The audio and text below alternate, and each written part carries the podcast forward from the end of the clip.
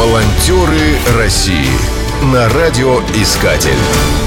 Программа создана при финансовой поддержке Федерального агентства по печати и массовым коммуникациям.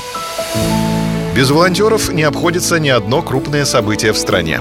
Общероссийское голосование по поправкам Конституции не является исключением. Центр избирком и Ассоциация волонтерских центров подписали соглашение о взаимном сотрудничестве. Для этого был создан проект «Волонтеры Конституции».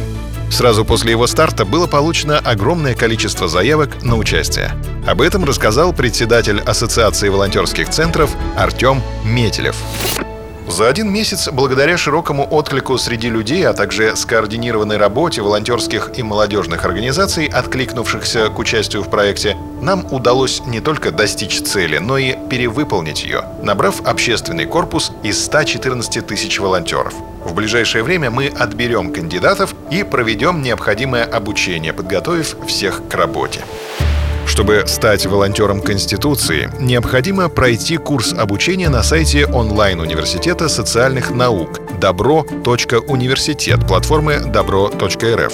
Есть и офлайн обучение. Оно представляет собой очные тренинги, которые проводят с волонтерами непосредственно в регионах. При отборе кандидатов учитываются не только результаты обучения, но и наличие практического волонтерского опыта. Артем Метелев дополняет. Волонтеры Конституции адресно помогали пожилым людям, принимая участие в акции «Мы вместе», а сегодня, пройдя обучение, приступают к работе по подготовке общероссийского голосования.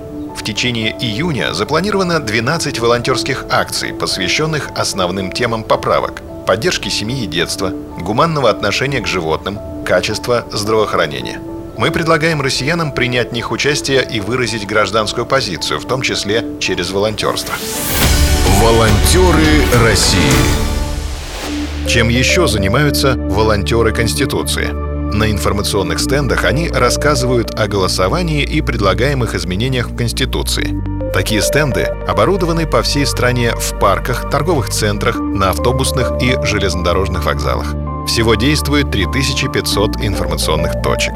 На каждой из них имеется стенд с информацией о вносимых поправках и деятельности крупных волонтерских организаций.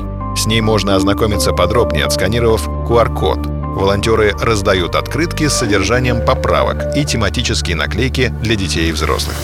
В день проведения референдума они должны помогать проголосовать инвалидам, а также выполняют функции общественных наблюдателей на участках для голосования. Но это не все.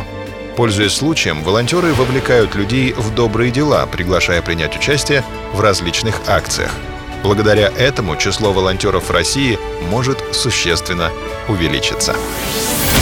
Волонтеры России на радиоискатель. Спешите делать добро. Программа создана при финансовой поддержке Федерального агентства по печати и массовым коммуникациям.